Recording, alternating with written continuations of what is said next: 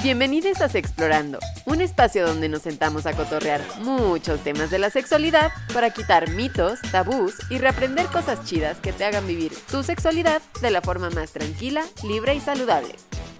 Yo soy Laudes Explora y te invito a explorar conmigo.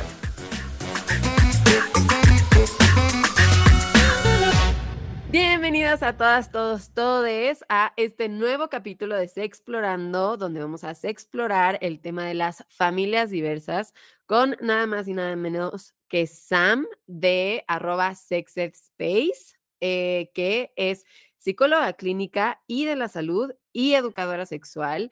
Y también, además, para que vean que traigo gente súper chida al podcast, escribió un libro que se llama La luna entre las estrellas, del cual justamente habla y se enfoca de lo que es las familias diversas. Así que, bienvenida Sam, ¿cómo estás?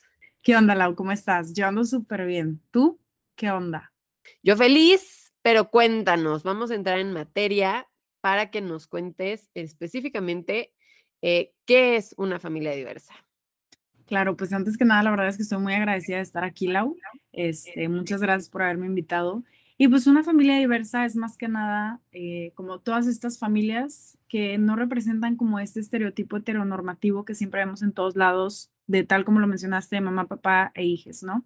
Este, una familia diversa involucra muchos tipos de familias.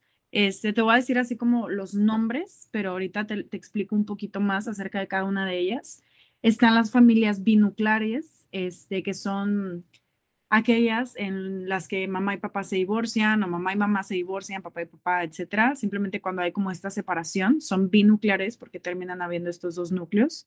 Están las monopaternales o monomaternales, este, que son las cuales antes se decía como madre soltera, padre soltero, pero quitemos como esta parte de la soltería este, y son las mamás o papás que crían a sus hijos, pues por su cuenta, ¿no? O sea, con sus propios recursos, con apoyo familiar, claro que sí, pero no con una pareja a su lado.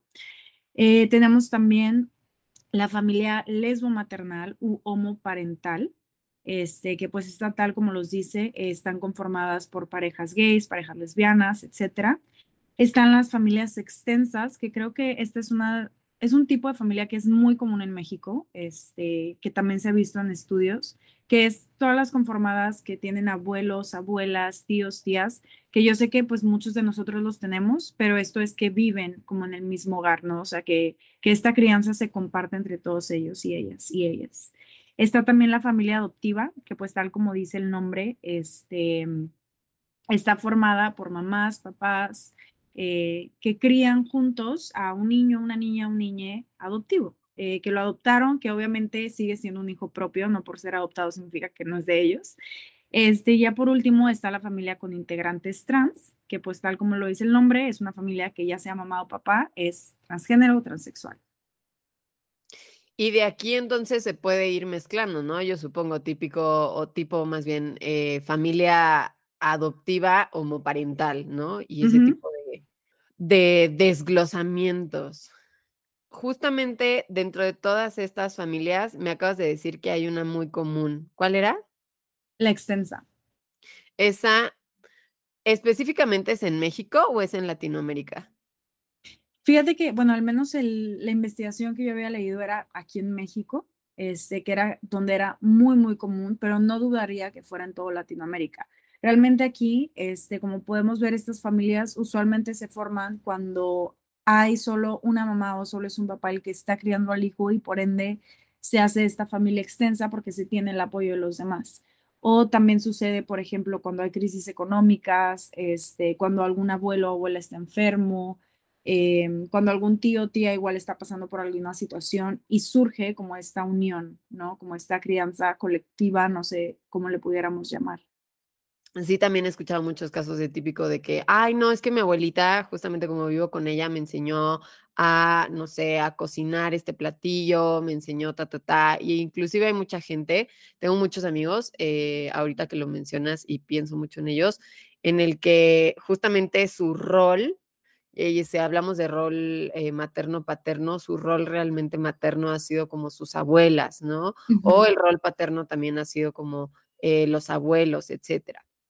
Justamente qué curioso que mencionas esto porque fíjate que en mi caso, yo creo que, bueno, no, yo no creo. Yo sé que la familia que yo tuve eh, fue mononuclear, ¿no? O sea, nada más una persona, en este caso mi mamá. Pero fíjate que yo siempre pensé que eso era lo normal para mí, ¿no?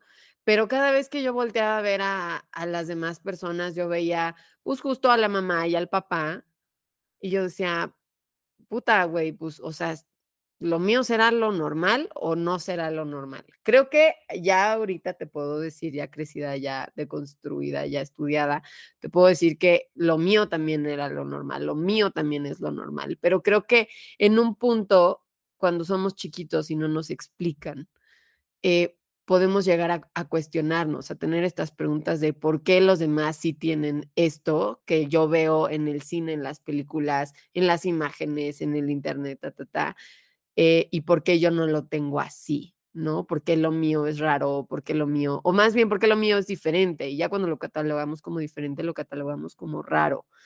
Eh, cuéntame un poquito justamente de esto, porque yo creo que todas las familias diversas son normales y, y, y, de todas las que acabas de mencionar, seguramente tenemos más de una aquí en México. Entonces, cuéntame qué onda con eso. Fíjate que ahorita me dejaste pensando mucho porque no me he dado cuenta, o sea, yo lo viví de la manera totalmente opuesta como tú lo viviste, o sea, tú dijiste, para mí eso era lo normal. Yo también crecí solo con mi mamá. Bueno, yo crecí entre una familia mononuclear, una familia extensa, porque pues crecí solo con mi mamá, pero en realidad quienes también me criaron, pues eran mi abuelito y mi abuelita. Pero para mí, yo era totalmente fuera de lugar, o sea, para mí era como esto no es normal, o sea, al igual que tú, yo volteé a ver a mi alrededor y decía, yo no soy la normal, ¿no? O sea, como este sentido de pertenencia no estaba porque era como, pues, porque yo soy diferente, ¿no? Y venían como todos estos cuestionamientos de por qué yo sí, yo no, por qué ellos sí tienen hermanos y yo no. Y realmente eso fue algo que me costó muchos años, o sea, sino que hasta primaria, secundaria, cuando ya como que lo procesé un poco más. Pero justamente esta parte, este, que mencionas que es como nadie te dice, oye, esto está bien, ¿sabes? O sea, simplemente todo lo que vemos en comerciales, en películas, que digo, ahora ya se está como, se están abriendo un poco más y han estado como promoviendo más este tipo de familias diversas, pues antes no era así. O sea, antes todas las películas que tú veías eran mamá, papá y hermanos, ¿no? O sea, como que nunca había esta hija única, hijo único, etcétera. O si sí era muy raro. Entonces, es como muy difícil tratar de aceptar tu lugar cuando ves que eres diferente a todos los demás, ¿no? Que al final de cuentas, pues entre todos sí somos diferentes, pero creo que cuesta mucho, sobre todo en la niñez. Híjole, yo creo que ahí los papás necesitan un trabajo enorme, ¿no? En cómo explicarle a un niño, a una niña, a un niñe, esta situación, porque yo creo que justamente al no hablarlo nos crea justamente estas cosas que a ti y a mí, y estoy segura que a muchas personas que nos están escuchando, también le sucedieron, ¿no? O sea... Justo, y creo que también ahí el, el entorno escolar también juega un papel muy importante, porque si te fijas, no sé cómo tú lo viviste, pero al menos en mi colegio era como el día de la madre, el día del padre, pero jamás era como, oye, tú tu papá también puede ser tu abuelito, puede ser un tío, puede ser alguien más, o sea, como que solo se enfocaban en mamá o papá, ¿no? O sea, como que no daban esta apertura algo más. Entonces yo recuerdo, bueno, yo no recuerdo, más bien mi mamá me contó que hubo un día del padre que hacían como un festival y que yo le había dicho a mi maestra, es que yo no quiero participar porque yo no tengo papá. Entonces, sí fue un proceso muy doloroso que obviamente de niña, pues simplemente es como se crea también en algunas personas esta herida de abandono. Este, y muchos cuestionamientos que incluso llegan a cuestionar tú de que quién soy en realidad, ¿no? O sea, quién soy, qué hubiera pasado si sí hubiera crecido con un papá, con un hermano, un hermano, etcétera. Creo que aquí ya me desvío un poco, pero sí creo que, como te digo, las escuelas y la educación con la que crecemos juega un papel muy importante. Claro, ¿no? Desde los, inclusive desde los mismos libros que nos enseñan, pon tú, inclusive matemáticas, así voy a decir algo tan sencillo como matemáticas, ¿no? Así, Pedrito estaba de compras con su mamá y con su papá, y tú como de, ah, chale, ya sabes. O sea, ese tipo de cositas son tan sutiles, pero nos enseñan técnicamente cuál es la norma, ¿no? ¿Qué es lo que debe de ser lo normal? Y en este caso, realmente, si me preguntas, no me sé la estadística, lo estoy hablando yo de mi, de mi propia perspectiva, pero inclusive yo creo que aquí en México, como tú dices, existen mucho las familias extensas. Em, por muchísimas cuestiones sociales, pero además existen las, las, las familias mononucleares en el sentido de que solo tenemos una mamá, ¿no? Porque, pues, vuelvo a lo mismo, hablando desde mi perspectiva, yo creo que eh, hay muchos eh, padres que no se hicieron responsables de. Y a partir de ahí, para mí, si nos vamos en cuestiones eh, de la mayoría, yo creo que lo normal vendría siendo tener una mamá o justamente tener a tus abuelos también metidos en la misma casa. Eh, sin embargo, como nos lo enseñan tan, tan sutilmente siempre, desde escuelas, amigos, justamente las películas, etcétera, que debe ser una mamá y un papá, nosotros mismos nos sentimos mal y nos sentimos eh, justamente excluidos. Y pasa justamente lo que tú dices, ¿no? Yo, eh, híjole, y esto te lo voy a decir ya más grande, ni siquiera ya de chiquita, cuando fue mi graduación de prepa, me parece, Hijo, mi, graduación estaba de, ay, vamos a hacer un baile, las mujeres con los papás y este, y los hombres con sus mamás. Y yo así de, por favor, no. O sea, yo de, güeyes, o sea, no, de verdad, yo eh, me enojé, güey. O sea, me enojé con la generación, hablé con el comité, les dije como de, güey, yo no quiero. O sea, ¿qué pasa si yo no tengo esta misma historia, güey? ¿Qué pasa si a mí me obligas a hablar? O sea, ahora, ¿con quién chingada madre voy a bailar, güey? Ya y es algo que yo también me preguntaba cuando en su momento quería casarme. yo me preguntaba, es que ¿quién me va a dejar ahí? ¿Quién me va a caminar, güey, en todo este tiempo? Y yo decía, pues mi mamá, la chingada, güey, porque pues mi mamá ha, ha venido siendo mi, mi, mi, figura tanto materna como paterna. Y luego te vienen todos estos estigmas de, uy, no, es que si te faltó papá, uy, no, te va a pasar esto, ¿no? Y, te va a pasar lo otro y te va a pasar. Pero a ver, ¿qué tal si mi papá fue mi abuelo, güey? O sea, ¿qué tal si, no mi papá, pero qué tal si mi figura paterna fue mi abuelo, güey? ¿Qué tal si mi figura paterna fue mi hermano, fue mi tío, fue quien sea? O sea, sí has tenido ese tipo de, de relaciones, si es que si has tenido suerte, y algo vas, algo bueno has de sacar de eso, ¿no? Supongo. Y aparte, o sea, me da risa porque realmente todo lo que estás contando yo también lo viví. Y lo viví, o sea, hace poco, hace tres semanas que me gradué de carrera, también hicieron como este vals, igual, de que traigan a su papá, traigan a su mamá a la pista, y es como, o sea, mm, de que justo lo que mencionas, o sea, no, no estás como abriendo un poco más esto de traigan a quien gusten, con quien gusten bailar a la pista y punto. Y esto lo vivo igual que tú lo mencionas en secundaria, en prepa, en carrera, y no dudo que se siga haciendo, ¿no? Igual que tú, o sea, el pensar en una boda, el pensar en quién me va a dejar, quién va a hacer esto, porque sumémosle que también entra esta parte de el papá paga la boda o el papá paga eso y es como, pues yo me lo voy a pagar en mi caso, o sea, o sea, ¿cómo se hace ahí, no? Que también pues eso, digo, ya es otro tema, lo de las bodas, pero sí, sí es muy importante todo esto y me parece muy valioso hablar de este tema porque creo que al menos en nuestras generaciones siento que hay muchos adultos ahorita que cuando fueron niñas, niños o niñas también dudaron mucho de sí mismos, ¿no? Sobre este tema y que a lo mejor hasta la fecha se siguen cuestionando su lugar en este mundo debido a eso. No sé qué piensas tú al respecto, Lau. Sí, es un temón. Creo que es un temón del cual no, no lo miramos a la cara tan seguido. Yo creo en parte porque ya estamos tan acostumbrados a vivir así, acostumbradas, acostumbradas a vivir así, que, que normalizamos ciertas cosas que quizás sería bueno voltearlas a ver y cuestionarnos, ¿no? Cuestionarnos cómo, justamente como tú dices, cómo nos cómo sentimos que pertenecemos en el mundo en el que estamos viviendo hoy en día conforme a nuestras familias. ¿Y qué queremos a partir de ahí, no? Yo recuerdo mucho que eh, justamente gracias a, mm, gracias a, a, cómo me creó mi mamá y todo, yo dije, güey, yo voy a buscar una pareja a la cual si en algún punto de mi vida yo la llego a cagar y me embarazo, porque en, en, mi caso yo no quiero hijos, o en algún punto sí quiero hijos o algo así, neta voy a buscar una pareja en la cual, aunque no Em, funcione, siempre esté ahí para, para mi, primogénito, ¿no? Sí se dice primogénito, ¿no? Entonces, eh, justamente yo creo que es importante mirarlo hacia enfrente, eh, cuestionarnos cómo nos sentimos al respecto y qué cosas tanto buenas como negativas hemos vivido alrededor de la familia a la cual nos tocó vivir, ¿no? Eh, en este sentido, justamente cuéntame un poquito sobre, mm, sobre la luna entre las estrellas, cuál fue tu motivación, eh, qué tipo de historias hay. Cuéntanos un poquito de eso. Fíjate que este libro este, surgió como parte de mi proyecto final del diplomado en sexualidad humana de AMSAC.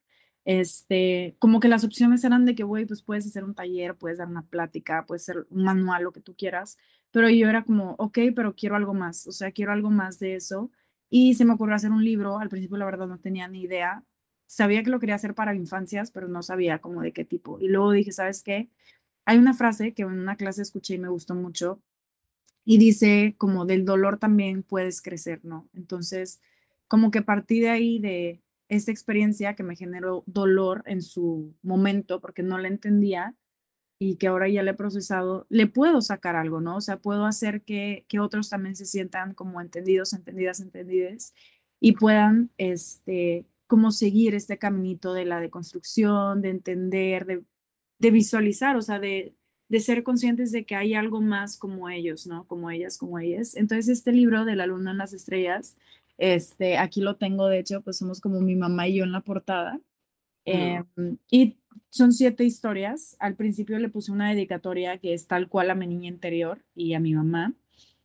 Y son siete historias, por ejemplo, la primera se llama Mamá Pía y Mamá Martina, que es de una familia eh, lesbo-maternal. Eh, la segunda se llama Una ventana a otro mundo, que son de dos personas que adoptan a un niño. Este, otra es Bombones a la orilla del mar, que es sobre una familia extensa en la que participan abuelo, abuela, papá. Ahí en ese caso la mamá está de viaje, o sea, trabaja fuera, entonces es como también esta mezcla entre lo mononuclear y la familia extensa. Está también algo que incluí que me pareció muy importante, este, cuando mamá o papá fallecen, o mamá, alguna mamá, algún papá fallece en la, en la familia, este, que eso también me parece un tema muy importante porque lo leí en un libro que para un niño o una niña, tanto en el tema de que un papá o mamá fallezca o haya un divorcio, para un niño o una niña es muy difícil procesar esto porque cuando él o ella o ella nace, su familia es un todo, ¿no? O sea, él no ve como mamá y papá son personas separadas y se conocieron, no, o sea, él lo ve como son mis papás, vienen en conjunto, es como un equipo. Entonces, al romperse eso, realmente es un trauma, es un proceso muy difícil de procesar, valga la redundancia. Entonces, otra de las historias es, o sea, referente a eso que se llama Tengo dos casas y explica cómo es este viaje de ir a una casa y preparar tus maletas para ir a la otra casa y que tienes doble regalos en tu cumpleaños y en Navidad, etcétera. Que digo, la verdad es, es una de las millones de historias que existen porque cada quien lo vive a su manera, ¿no? Eh, y hay otra que se llama El césped de color azul, que justo cuenta eh, la historia de cómo un papá eh, en su niñez era una niña. Entonces, como que todo este proceso de cómo creció, se cuestionó, etcétera. Y ya la última historia, de hecho, es la historia de mi vida, que se llama Con amor para Tita y Tito, que así yo les decía a mis abuelitos, este, que cuenta como él, cómo yo crecí, cómo a pesar de que mi mamá siempre estuvo ahí, pues realmente la que me crió, la que me llevó este, a la escuela, la que me hacía de comer, la que me acompañaba en las tardes, la que jugaba conmigo era mi abuelita y mi abuelito, ¿no?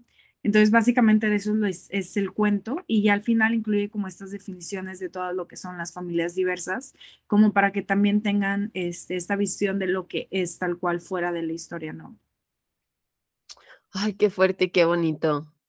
O sea, seguramente fue un proceso de, de catártico para ti, ¿no? Sí, realmente sí, o sea, fue como un, siento que fue como un, camino, fue un trayecto en el que descubrí muchas cosas que tenía bloqueadas, como esos recuerdos que realmente ni se te pasan por la mente, que no los tienes presentes y que poco a poco te vas acordando y dices, no manches, o sea, realmente he vivido muchas cosas y muchas cosas de esas no las valoraba, ¿no? Entonces al, al escribirlo sí fue como que un recorrido de introspección, de ver como toda mi vida en retrospectiva y de ver cómo todo eso me ayudó a ser quien hoy soy. Órale, qué fuerte. Y justamente es lo que estaba pensando. Yo creo que el libro, y, y si no, este, corrígeme, pero eh, está dirigido como para, para la infancia, ¿no? Sí. Sí, pero justamente creo que si nosotros, personas que, que hemos estado en, en, esta misma situación, que han sido, muchísimas personas, creo que podemos, podríamos llegar a conectar muchísimo con las historias. Y al conectar con estas historias, justamente, eh, igual tener este proceso como, eh, no sé si catártico, pero un proceso de deconstrucción, ¿no? De justamente cuestionarte de dónde vienes y hacia, hacia, dónde quieres ir y cómo te has sentido con tu familia, ¿no? Yo lo he hablado justamente mucho en terapia, eh, justo como tú. Hay muchísimas cosas que ahorita en terapia estoy viendo que de mi infancia que yo no me acuerdo y justamente es porque las bloqueamos, porque porque enfrentamos situaciones difíciles sin, sin tener los recursos necesarios y por eso yo siento que nuestro cerebro como que nos salvó, ¿no? Básicamente. Entonces, eso no significa que ahorita esas cosas ya simplemente hayan pasado y ya, significa que las tenemos que traer al frente, las tenemos que cuestionar y tenemos que ver qué queremos ir hacia adelante, ¿no? Y aceptar que nuestra familia está bien, sea cual sea, ¿no? O sea, ahorita yo lo veo con el tema de Boss Lightyear, o sea, güey, qué chingón, o sea, neta se me hace muy chingón saber, por, además de todo el pinche mame que hay, se me hace muy chingón saber que aquel niño que tenga a dos mamás, por fin pueda verse en pantalla.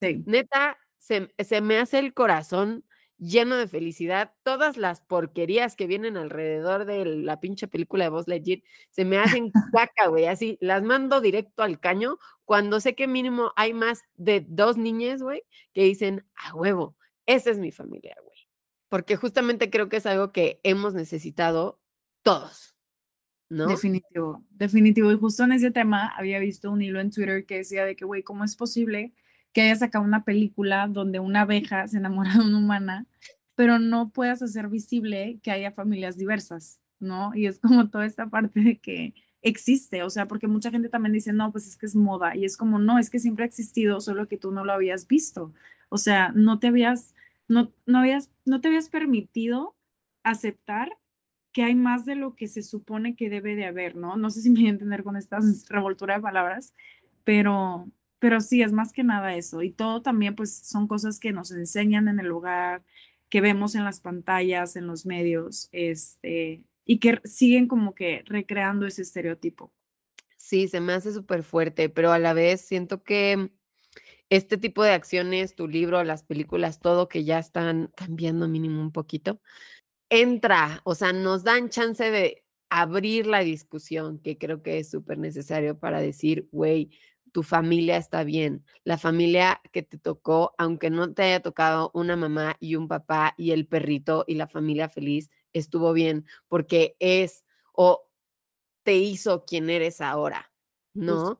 Eh, en mi caso, por ejemplo, ya va más allá. Mi mamá, por más que se esforzó en este, en ser, eh, me, me, caga que, que te digan, ay, es que como que a huevo necesitas un papá y una mamá. Es como de, güey, yo te puedo firmar de verdad que mi mamá me dio todo lo que, todo lo que yo he necesitado, tanto psicológicamente como como materialmente, ¿sabes? O sea, siempre tuve casa, siempre tuve comida, siempre tuve calorcito, una cobijita con que taparme cuando hace frío, etcétera.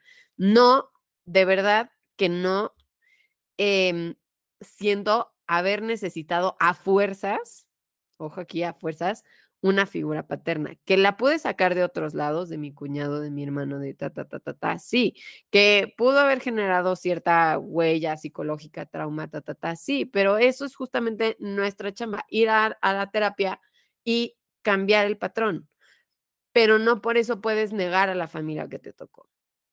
¿Sí o no? ¿Hace sentido lo que estoy diciendo? Totalmente, Lau. ¿Qué deberíamos de hacer nosotros, personas que, que hemos creído justamente que, mm, que no hemos vivido en una familia normal? ¿Cuál es el ingrediente secreto para poder, eh, mínimo verlo al frente, enfrentarlo? No te voy a decir sanarlo, porque sé que es un largo camino de recorrer, pero ¿qué es lo primero o qué recomendarías que deberíamos de hacer para, pues, para dejar de ver que nuestra familia no es rara y empezarla a ver como algo normal? Creo yo, este, que en primer lugar está como el hablarlo, ¿no? Hablar del tema y no solo en, vaya, no solo, o sea, estoy hablándolo como hacia las madres y padres, no solo hacia sus hijos que tienen, o sea, que viven en una familia diversa, sino también a los que tienen una familia heteronormada, ¿no? O sea, de mamá y papá.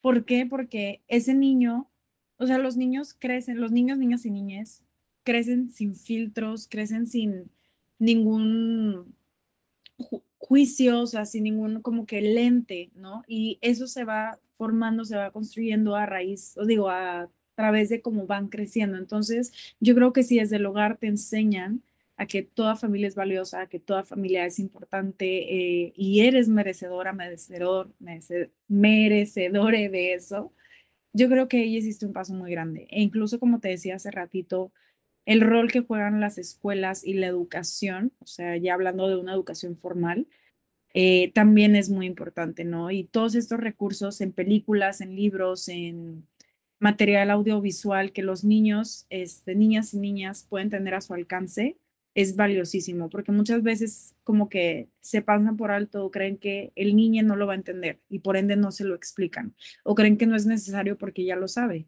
pero realmente no, o sea, realmente sí es algo muy importante el que el niño sea consciente de lo que está viviendo tanto en su mundo como alrededor. No sé si me expliqué un poco.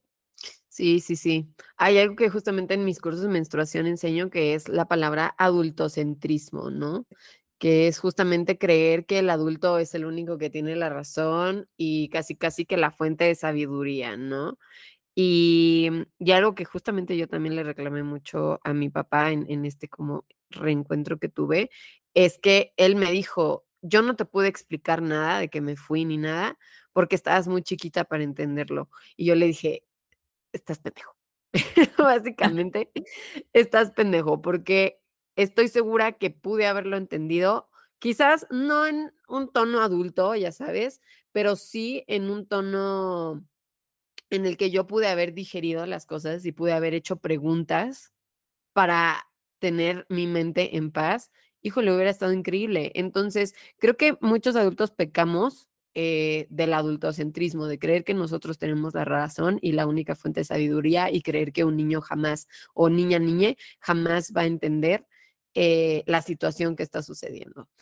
Hay que cambiar ese, ese chip, porque los niños, claro que pueden entender. Quizás, no sé, dime tú, pueden ir a una, eh, pueden ir a terapia, los papás, si quieren explicar algo así, pueden ir a terapia antes de explicárselo al niño, para justamente tener esta información, ¿no? Para que puedan llegar y puedan decir, güey, a ver, nos vamos a separar, ¿cómo le decimos? O puede llegar la mamá con la terapeuta y decir, oye, este, a ver, ¿cómo le explico a mi hija que pues solo soy yo, etc., etc., etc., justamente creo que va a hacer muchísimo la diferencia y que mm, psicológicamente va a ser increíble para el niño. Sí, y tal como mencionas, creo que aquí nosotros, eh, educadores sexuales, tenemos un rol muy importante, muy, muy importante, porque justo estas pláticas acerca del divorcio, acerca de si mamá se va a ir, si papá se va a ir, si se va a volver a casar, etcétera, este, pues también nos compete en parte si es que la pareja, la familia lo llega a necesitar, ¿no? Porque muchas veces, tal como mencionamos ahorita, ellos, ellas, ellas no tienen a lo mejor los recursos suficientes o dudan de sus habilidades para poder expresarlo y sí requieren de alguien que les, que les sirva de apoyo como de, a ver, estas son las maneras en que a este niño de esta edad se le puede dar esa información. Y también dejar muy en claro, sobre todo en todo este tema de familias en general, que todo lo que lo que sea, o sea, todo, todo lo que sucede en la relación entre mamá, papá, mamá, mamá, papá, papá, etcétera, jamás les va a competir a las niñas, o sea, jamás va a ser su responsabilidad. Que eso yo creo que es algo que sí es muy importante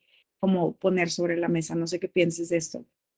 Sí, sí, sí, súper importante eso como familia. Y creo que aquí viene también mi otra pregunta, es justamente qué hacer para que, para cambiar el chip, no solo en las familias que viven eso, sino que en las familias que ya viven como familia normal, digámoslo así, con, con la cara A de la vida, que es este mamá, papá, hija. También enseñarle, yo creo que a tus hijos a hablar del tema para que con sus amigues sepan que también es normal, ¿no? O sea, ahí también entra, ¿qué hacer para cambiar el chip en general? Sí, sí, sí, exacto. Y ahí también, o sea, es lo mismo de como mamá, papá, educar en el hogar, educar en la escuela y justo esto, o sea, no solo como tu experiencia, sino lo que pueden sentir o experimentar los demás en su día a día, ¿no? Porque cada uno tiene su realidad y es muy distinta, o sea, tu realidad, o sea, aquí en este caso, por más parecidas que hayamos crecido, no va a ser lo mismo y jamás lo va a ser. Entonces, sí, educar desde muy, muy pequeños, como todo este tema, este, y jamás como pensar que debemos limitar la información porque el niño no lo va a entender. Simplemente decir las cosas como son de, oye, tu amigo tiene dos mamás y está bien, y es válido y es amor y se respeta, ¿no? O sea, como sin pelos en la lengua, en pocas palabras. Em, cuéntanos, cuéntanos, ¿en dónde se puede conseguir la luna entre las estrellas, Misa? Mira, ahorita por el momento no tengo disponibles. Este, sí pienso sacar más. Este, pienso pedir más, yo creo que el próximo mes ya los tendría. Y ahorita lo pueden conseguir a través de un mensaje directo en Instagram, que como ya lo habías mencionado, Lau, es Sex at Space. Este, ahí mandan un mensaje, yo se los puedo mandar envío nacional. Em, igual si viven aquí, pues en Monterrey, que yo soy de aquí, yo se los puedo entregar directamente o en algún como punto céntrico. Eh, pero sí, está a la venta. También si gustan puedo vendérselos como digital, un PDF que tiene un menor costo.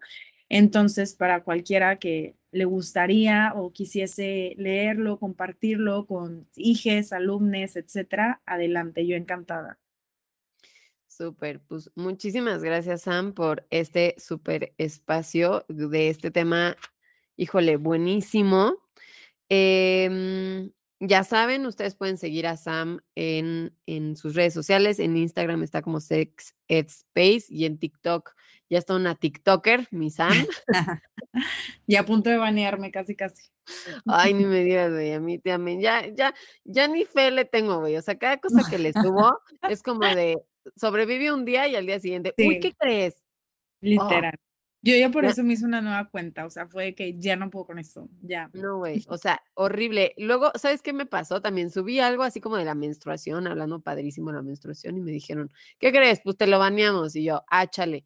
Pero literalmente así, pero puedes aprovechar y utilizar esta canción. Y creo que se llamaba como Sexo Lento, güey. Y yo como de, cabrón, o sea, no me dejas hablar de menstruación, pero sí subes una perra canción que se llama Sexo Lento que se vuelve viral, güey. O sea, literal, literal. Es muy es TikTok es muy doble moral, siento yo.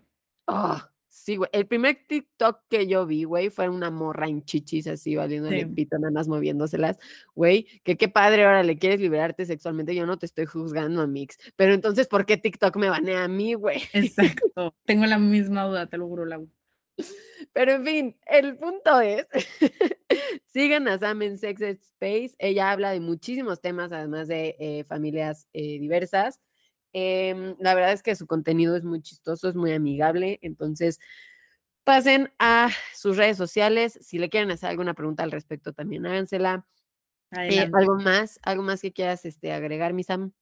No, hombre, la verdad que yo encantada, Lau, este, tanto en el live que tuvimos hace mucho tiempo como ahorita, la verdad que a mí me gustaría muchísimo seguir haciendo este tipo de proyectos porque somos, la verdad, pues relativamente muy pocos este, las personas que estamos como en este tema de la educación sexual. Entonces, el crear como esta red de apoyo, de conocimiento, de aprendizaje, etcétera, yo creo que es muy, muy valiosa.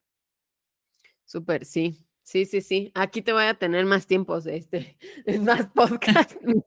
no te preocupes, porque ahora sí que temas de la sexualidad hay muchos, justamente como, como mencionaste hace ratito. Este tema también toca la sexualidad. La sexualidad va muchísimo más allá de los genitales.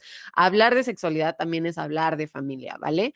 Entonces, inclusive de hasta cómo te vistes, eso también es sexualidad, para que me entiendan un poquito el espectro que, que hay alrededor de esto. Entonces, pero bueno, pues eh, por el momento me despido. Em, sigan el siguiente capítulo de la siguiente semana y pues nada, los quiero mucho. Adiós. Bye.